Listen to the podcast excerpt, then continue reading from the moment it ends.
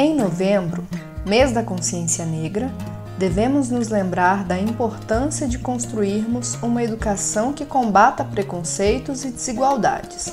Para isso, precisamos também celebrar as personalidades negras que tiveram importância na luta antirracista ao longo da história. Olá, eu sou o Gabriel, do sétimo ano C, e vou falar sobre Zumbi dos Palmares. Zumbi foi o último líder da Confederação de Quilombos de Palmares. Recebeu esse nome pois acreditavam que ele era imortal. Ele e os outros membros dos quilombos lutaram contra a escravidão imposta aos negros durante o sistema colonial. A história de Zumbi fez dele um símbolo de resistência contra o racismo no Brasil.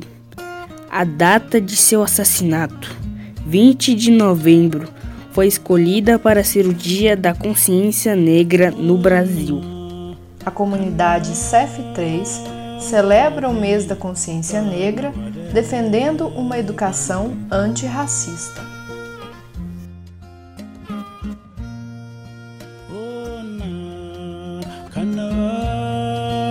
jarabi kana wade palito.